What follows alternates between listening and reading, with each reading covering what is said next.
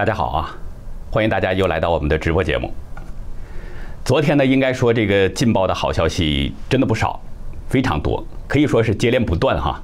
总体看，现在这个天平呢，正在向川普这一方逐渐的倾斜。大家还记得美国法律界就是那个著名的顶尖的精英维权大律师林肯·伍德，昨天我们在节目当中已经提到了。他在宣布加入川普阵营的时候，他说：“川普是为了人民而参选总统。”此刻现在已经到了我们为总统而战的时候了。那今天凌晨，他在推特上写下了这么一段文字，他说呢：“现在该休息一下了。我相信十一月三号，川普在全国范围内取得了历史性的压倒性胜利，请耐心等待。拜登永远不会成为我们国家的总统，相反，拜登将与其他许多人一起成为囚犯。耐心一点，相信川普。”这位大律师就是二零一九年，就是去年帮助那个年仅十七岁的高中生尼古拉桑德曼击败了《华盛顿邮报》还有美国有线电视新闻网 CNN 等等这些左媒获得巨额赔偿的首席大律师。也许有朋友不了解这件事儿哈，我这里简单叙述一下。去年一月十八号呢，就是十六岁，那当时是十六岁，这个桑德曼当时呢是戴着一顶红色的 MAGA 的帽子。跟同学一起去这个华盛顿哥伦比亚特区旅行，恰好在那里就遇到了这个土著印第安人的原住民游行，后来双方发生了争执。桑德曼当时呢是一直微笑面对着这个土著活动家，叫菲利普斯这个人。后来呢，网上就出现了一分钟的视频，加上这个菲利普斯的陈述啊，这个事件一时间是迅速发酵。CNN 等等这些许多的主流媒体呢，几乎都倒向了这个原住民一方，纷纷指责桑德曼，说他呢嘲笑、骚扰原住民，贬低土著人民和非裔美国人，学生表现出公然的仇恨、不尊重和不宽容等等，甚至他也受到了死亡的威胁。但是后来网络上又出现了一个长达一个小时的视频，这段视频呢，应该说是从头到尾完整记录了当时的情况。林肯·伍德在看过这段录像之后，认为那些媒体呢没有报道事实，而是在断章取义、歪曲事实，所以他就决定为这个桑德曼讨回公道。在经过一系列对簿公堂之后，伍德律师运用法律，结合着大量的事实，最终迫使 CNN 等媒体呢不得不低下了头，向桑德曼赔偿了两亿七千五百万美元。这大律师就是名不虚传。看准之后是果断出手，一举击溃对方。那现在呢？他又应势而战，果断地站在了川普这一边，要为川普讨回一个公道。大家想，这个大律师啊，他也是从无名的小律师做起的，一步一步才成长起来的。之所以成为大律师呢，首先说明一点，他们对美国的法律已经是烂熟于胸了，非常娴熟。其次呢？应该说，他们在接受案子之前，很可能经过了一些缜密的思考和推理，觉得有把握才出手。假如说为了钱什么案子都去接，有些没把握的，甚至明知道没有打赢的希望的这样的案子也接受的话，那最终他赔上的可能就是自己的名声。所以我觉得，伍德可能是看到了有必胜的把握。大家从他这个推文当中也可以看出一些信心十足的表现。我不知道拜登团队，特别是那些左媒啊，尤其是 CNN，已经吃过败仗了，在看到伍德这个推文的时候，他们是怎么想，有什么感想呢？其实伍德这个推文应该说信息量挺大的，已经透露出了他看到大量确凿证据的这个这么一个信息，而且他认定川普不仅会赢，而且赢的时间不会拖得太久，可能很快就会到来。更重要的是，他提到了作弊者，甚至包括拜登在内，很可能将来会被绳之以法。我们昨天已经提到了，司法部长巴尔启动了司法程序，对这个舞弊行为要进行这个全面的调查。这是从选举日出现舞弊事情以来，第一个，第一个应该说是最实质性的转折了。这是对川普非常有利的一个动作。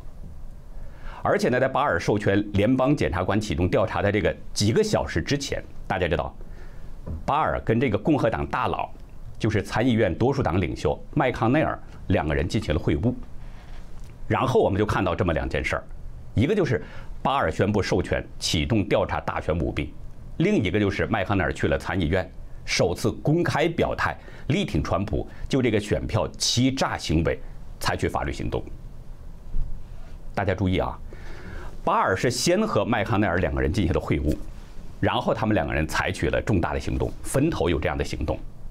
那这就说明，无论是司法部还是国会参议院，都认定了这个大选当中是存在着严重的舞弊，而且应该说，他们都认定这个舞弊的规模相当庞大，证据确凿。另外的双方也可能都认定，只要川普提告。这个官司肯定能赢，所以他们在分头采取行动。因为这个司法部的行动呢，按照常规来说，是大选结果出来之后，他才去调查。而现在巴尔的这个行动已经是打破了常规，在大选结果出来之前就进行调查。所以从这儿我们就可以看出，巴尔采取行动应该是有充足的证据，也有充足的理由，不会受到国会的质疑。因为麦康奈尔他不也是支持川普采取法律行动吗？那我们现在再回过头来回味一下这个大律师林肯伍德的那则推文，是不是很有意思呢？我在前面的节目中已经说过了，让子弹飞一会儿。那现在看来，这个子弹正在接近目标。随后我们很可能就会看到，川普在第二任期，假如说成功啊，川普成功连任的话，那么在第二任期就会有一些抽干沼泽的动作了。那些藏在深水的大鳄鱼，可能就得露出水面了。川普昨天也推文，他说要大赢。他还在推文中表示，民主党作弊规模比他们预期的还要庞大。另外，川普还在推文中说，下周就会见分晓。下周见分晓，今天是星期三了，也就是说，四天之后可能就有一些结果了。那川普说的下周有结果，很可能指的就是大选的结果，这是眼前最近的一个结果，应该说。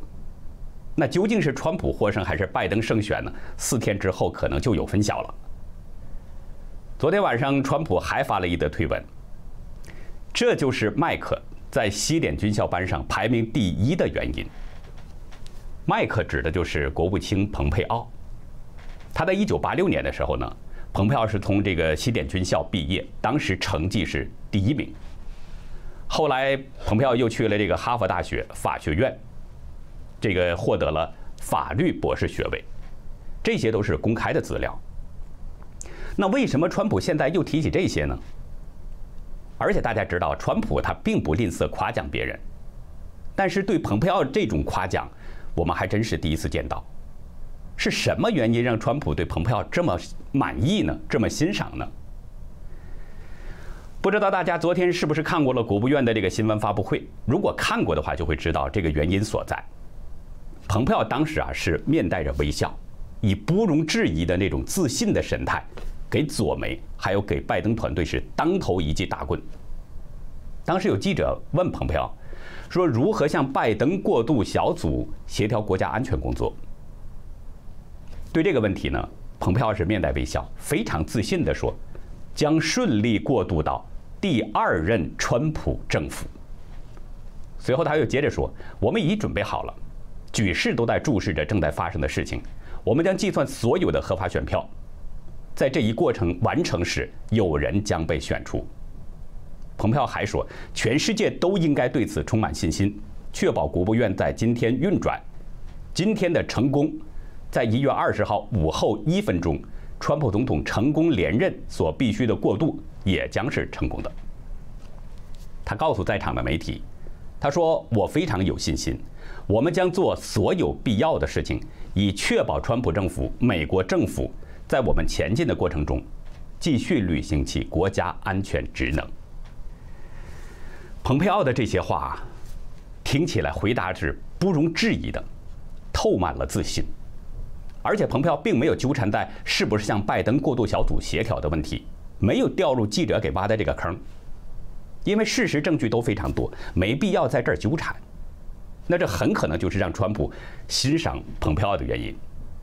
记者又问：“就问这个蓬佩奥说呢，川普团队指控今年大选舞弊严重，并且展开了法律大战的问题等等。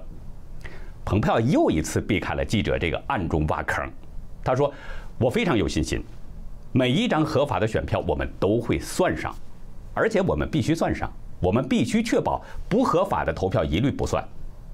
如果处理不当，那会稀释您的投票，一定要正确计票。”当我们正确计票时，我们就会做对，我们将会处于良好状态。蓬佩奥果然是才思敏捷，这个回答是滴水不漏。你可以看出，西点军校第一名，还有哈佛大学法学院法律博士，这不是浪得虚名的。这可不像北京清华大学博士那么容易到手。有权的中共官员可以靠权力弄一个博士套在头上，有钱的可以花钱买个博士。但是蓬佩奥毕业的这两所大学不是这样，没点真本事，恐怕连西点军校的这个校门都进不去，更别说拿第一。虽然哈佛大学已经被中共染红了哈，但这也不是说谁都可以随便弄一个法学院法学博士的，这都是真本事。就是说呢，蓬佩奥在记者会上说的那些话，不太可能是随口说说而已。那么，两次向拜登表示祝贺的德国总理默克尔等等这些急着表态的政客们，这个态度会不会要发生一些变化呢？我们再来看一下参议院和众议院的选举情况啊。目前这个形势呢，不仅是天平在向川普这边倾斜，参众两院的这个席位变化也是非常有利于共和党。截止到昨天晚上八点，北卡州共和党联邦参议员汤姆·蒂利斯。已经击败了民主党的挑战者卡尔·坎宁安。他的胜出呢，使共和党在参议院的席位已经增加到了四十九个席位，民主党现在仍然是四十八个席位，还剩下三个席位将要继续争夺。估计呢，共和党很有可能会把这三个席位全部收入囊中，很有可能取得全胜。也就是说，共和党在参议院很可能最终要取得五十二个席位。保住多数党的地位，那这样的话，对川普的施政是非常有利的。另外，昨天，七十八岁的米奇·麦康奈尔全票当选，又一次获得了两年的任期，就是共和党的领袖。从二零零七年一直开始到现在，麦康奈尔始终担任着参议院共和党的领袖这个职位，到现在已经十四年了。我们知道，麦康奈尔这是川普的一个坚定的支持者，坚定的盟友。他的成功连任对川普来说无疑是一个非常好的消息。那共和党在众议院的这个政改选当中呢，最近也是势如破竹。加上昨天的一个胜利，现在已经取得了五连胜。目前共和党的总席位现在已经达到了二百零一席，民主党呢还是停留在二百一十五个席位不动，两边就差十四个席位了。但是目前还剩下十九个席位没有决出。所以我们不知道共和党下一步会不会更进一步，甚至是成功翻盘，这也有待大家继续关注。就算共和党没有在众议院翻盘，只要再进一步，那么现任的众议长佩洛西就很可能要失去他现在的这个议长职位了。因为要想成为众议院议长的话，民主党议员必须要达到二百一十八个席位，也就成，也就是说，得成为这个众议院的多数党。可是呢，加州的资深众议员麦卡锡，他预测，佩洛西可能拿不到足够的选票。他估计啊，下一任众议长可能是共和党人。麦卡锡对福克斯新闻说，两年前投票的时候，有十五名民主党人投票反对佩洛西，就是说不同意佩洛西当这个众议长。麦卡锡说，这些民主党人当中有十个人会是国会议员。那十个人再次投票反对他，佩洛西就不会成为众议院的议长。麦卡锡还表示，现在共和党和民主党在众议院的席位已经非常接近了，一些民主党人要与共和党合作，推出共和党的众议院议长。麦卡锡的这些话，也是透露出了非常自信，有着坚定的信心。他认为共和党能够重新执掌这个众议院，就像这个在。二零一八年以前，二零一六年到二零一八年那个时候就是共和党执掌众议院。那如果众议院重新回到共和党的手中，那就更加证明川普执政这四年，多数选民是非常满意的，因为对总统满意，对这个执政党也就是满意的。假如参众两院都掌控在共和党手中，而且川普有成功连任的话，那么对川普下一个任期来说，这个施政应该不会有太多的阻碍了。还有一点，假如川普和拜登打官司一直僵持不下的话，那么这个临时总统的人选可能也会出现变数。这对民主党来说又是一个不利的消息。但是呢，我还是用中国那句老话来说，这就是得道多助，失道寡助。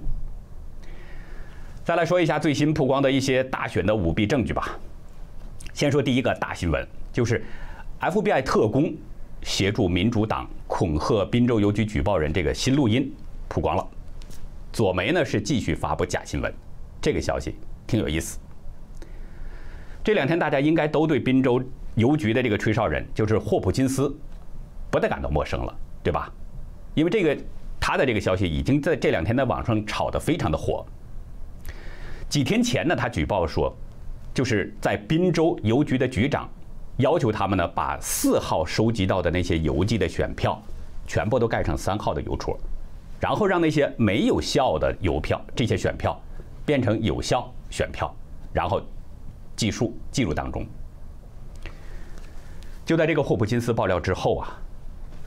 美国邮政总监察长办公室的特工对他进行了盘问，再然后，民主党主导的这个国会众议院监督委员会，在昨天傍晚五点二十二分的时候，连续发了三条推文。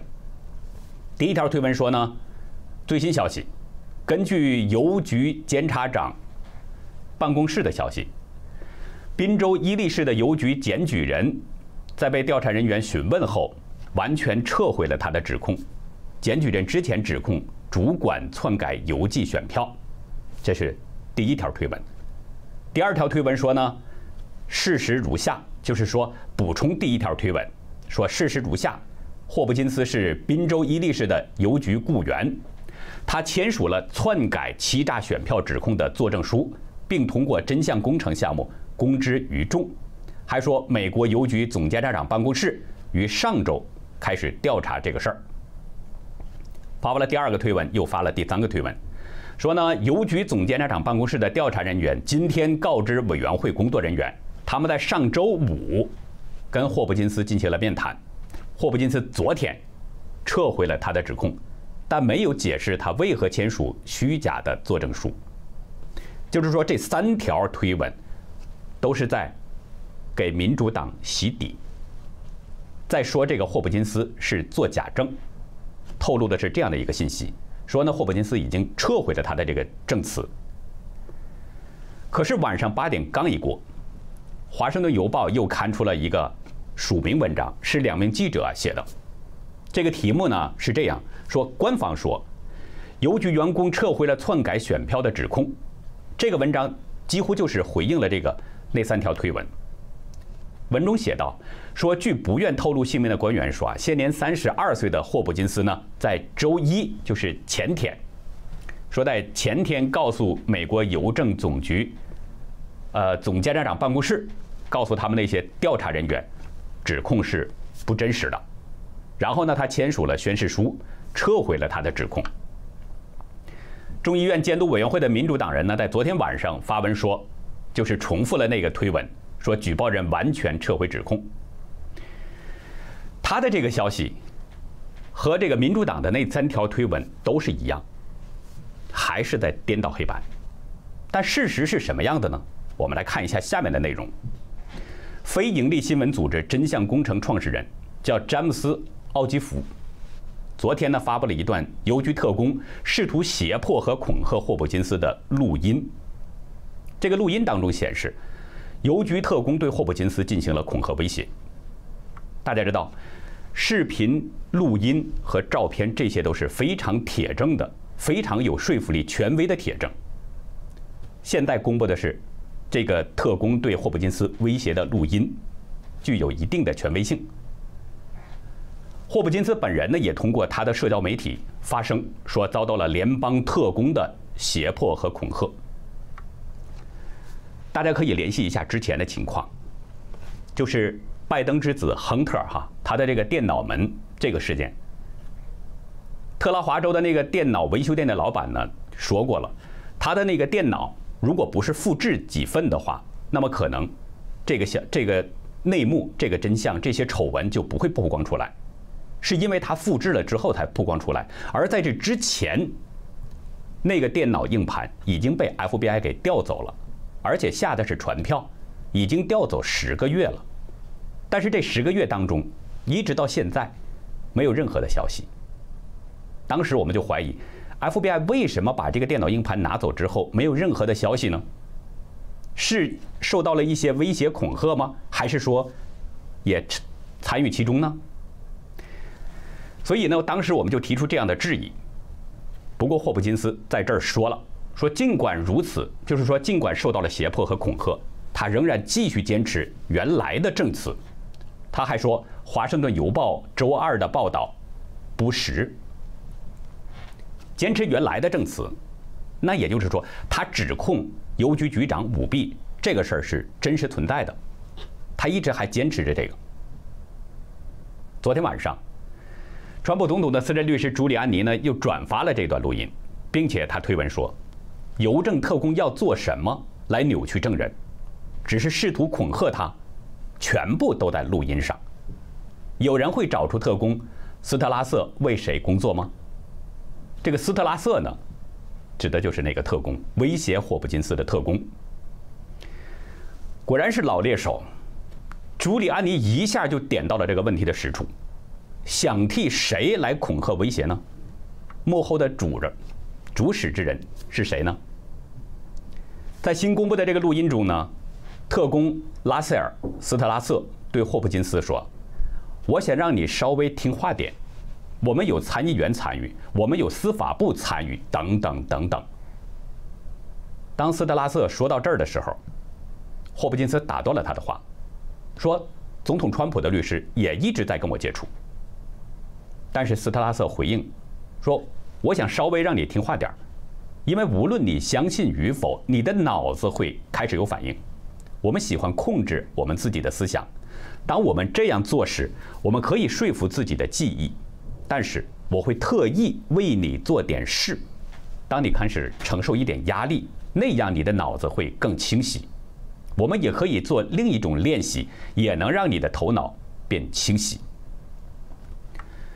我不知道大家听了这些话是一种什么样的感觉？我的感觉是很恐怖，这就是赤裸裸的在威胁，赤裸裸的在恐吓。在面对特工的这种恐吓之下，霍普金斯呢，在昨天发布的这个视频当中，仍然坚称他没有撤回选举舞弊的指控。那些报道，指的就是华盛顿的那些报道，那是假新闻。发布这段视频的奥基夫，他表示，他们有十分钟的录音，这个前后录音长达十分钟。他说，能证明审案的特工是试图恐吓和强迫检举人退缩。奥基夫在推文中还说。录音是民主党人报复的爆炸性证据，想要吓死检举人。昨天我们在提到的这个霍普金斯这件事儿的时候，已经说了，霍普金斯已经被邮局是无薪休假了。所谓的无薪休假，实际就是被解雇了。没想到，中共惯用的这个秋后算账的手法，嘿，在民主党这儿用的也是这么娴熟。我们再来说第二个舞弊的新闻哈。就是美国的退役将军揭示了一个大的黑幕：计票系统被植入了间谍软件。川普律师团队之一，也是著名的律师了，就是鲍威尔。之前我们几次提到了，鲍威尔在八号呢，在福克斯节目当中，指控这个民主党利用一个叫做“锤子打卡”的超级计算机和应用程序组合，实时更改计票结果，将川普总统的选票改到了拜登名下。我们在前面的节目中也有介绍，就是这是一个民主党的政变的武器。我们当时啊有这个网友呢爆料说是这是民主党政变的武器。我们在节目当中也说到了。事实上，以空军总部第三号人物身份退役的将军托马斯·麦金纳尼，在大选日当天在班农的那个作战室节目当中，已经就谈到了这个锤子打卡系统，并且还讲述了这个系统的来源。麦金纳尼当时提到，锤子是信号情报系统，缘起是国家安全局。在奥巴马政府时期呢，中情局接管了这个系统，就是 CIA 接管了这套系统，并且在其中加入了一个叫计分卡的应用程序。这个计分卡可以在投票过程中瞬间改变候选人的选票数。他说呢，在二零一二年的那个选举当中，奥巴马把这套系统就用在了佛罗里达州，使用了这个系统。在今年的，在去年的民主党的这个初选当中，拜登呢也是用了这个系统，当时呢是打败了桑德斯。所以他说，奥巴马和拜登对这个系统都很熟悉。麦金纳尼说，这套系统非常复杂，非常有能力。最初呢，他说这是用来对付其他国家的。但是在中情局拿走之后，开始把它用在了美国人民身上。他说这是非法的。尤其重要的是，奥巴马政府结束任期之后，这套系统又从中情局拿走了。但是他说，即使拿走了，我们也知道它还在运行，而且早就为介入选举做好了准备，在需要时改选投票结果。大家还记得 CNN 电视直播大选开票的那段视频吧？当选日就是大选日当天，在晚上十二点，呃，就是在大选日当天晚上十点二十二分的时候，川普呢在宾州那个得票数当时是一百六十九万零五百八十九票，拜登是一百二十五万两千五百三十七票。十点二十二分是这个数字，但是一秒钟之后，一秒钟之后。川普的得票数变成了一百六十七万零六百三十一张，而拜登的得票数变成了一百二十七万两千四百九十五张，就是说，川普一秒钟就少了一万九千九百五十八张票，而拜登正好是多了一万九千九百五十八张票。锤子打卡呢，总是跟那个叫做自制领的投票软件，这两个是结合在一起使用的。在这个密西根州，大家知道密西根是非常关键的一个摇摆州。民主党人呢就把一个红区六千张川普的选票给生生的记在了拜登名下，而这个投票系统在三十多个州都在使用。这些内容我们之前都说过了。麦金纳尼将军呢还提到了积分卡的开发人是一个叫丹尼斯的人，说他是冒着巨大的风险才提报了这个阴谋。鲍威尔律师说，丹尼斯提供了确凿的证据，记录了所有的数据流向，这些都将成为呈堂证供。他还说，丹尼斯是个英雄。通过他说的这些话，所以我们相信，在未来的法庭上可能会很热闹。这些证据链可能的那一端就会牵出一条甚至多条大鳄鱼。这些参与政变的大鳄鱼，最终很可能要受到法律的严惩。我们最后再来说第三个作弊的消息：密西根州记录了一万张私人票。大数据民意调查机构的主主任啊，叫理查德·巴瑞斯。这个人他说呢，通过对选举数据的分析，他发现有大约九千五百名选民是社会保障死亡指数当中确认已经死亡的，但是这些已经去世的人在密西根州的邮寄投票数据库当中。却被标记为是已经邮递了投票。另外还有将近两千名一百岁或者是一百岁以上的老人，没有被列为在世的百岁老人的行列。这两千名百岁老人，我就想知道是当时没有统计到呢，还是这些人已经做古了呢？数据还显示，有人在试图代表这些一百岁的老人投票。因为一百一十岁以上的老人在美国比较罕见。根据呢，二零一零年的这个美国的人口普查情况，密西根州是有一千七百二十九名百岁老人，那现在凭空多出了两千名百岁老人。巴里斯通过电子邮件告诉《大纪元时报》，这些显示邮寄投票的在一万个人当中，有些可能不是真人。就是说，这些人很可能是伪造的，或者说是已经去世的人。他说，如果有人已经一百一十岁或者更大的年龄，我们应该有他们的死亡记录，但是没有找到。那好，以上呢就是我们今天要跟大家呃通报的这些消息了。今天晚上的节目呢，我们会照常播出，也有很多劲爆的消息，希望大家继续关注我们晚间的节目。好，感谢您的收看，再会。